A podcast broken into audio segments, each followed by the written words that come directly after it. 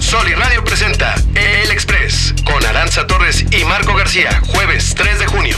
Selena reencarnó en hombre. Este guapo hijo de Suset Quintanilla está idéntico a su tía Selena Quintanilla. Por el mes del orgullo LGBT, Google Maps indica lugares con baños de género neutro. El objetivo es que las personas puedan ir a celebrar durante el mes del orgullo en lugares seguros. Eclipse solar, anillo de fuego. ¿Cuándo, cómo y dónde se podrá ver este fenómeno astronómico de junio? Pues eh, mejor búsquele porque en México no se va a poder, se la va a pelar. Desvían dinero de Jalisco a campaña de Samuel García. Municipios y gobierno estatal están involucrados. A su madre, ¿quién dijo eso?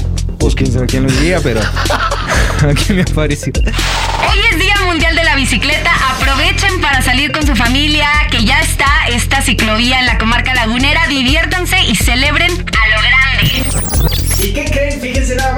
Unidos donará 6 millones de dosis de vacunas de manera inmediata a toda América Latina y el Caribe.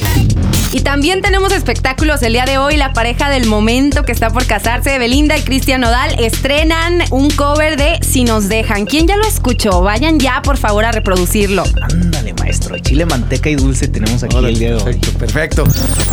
Este episodio del Express fue llevado a ti por cortesía de Jorgito el Guayaco.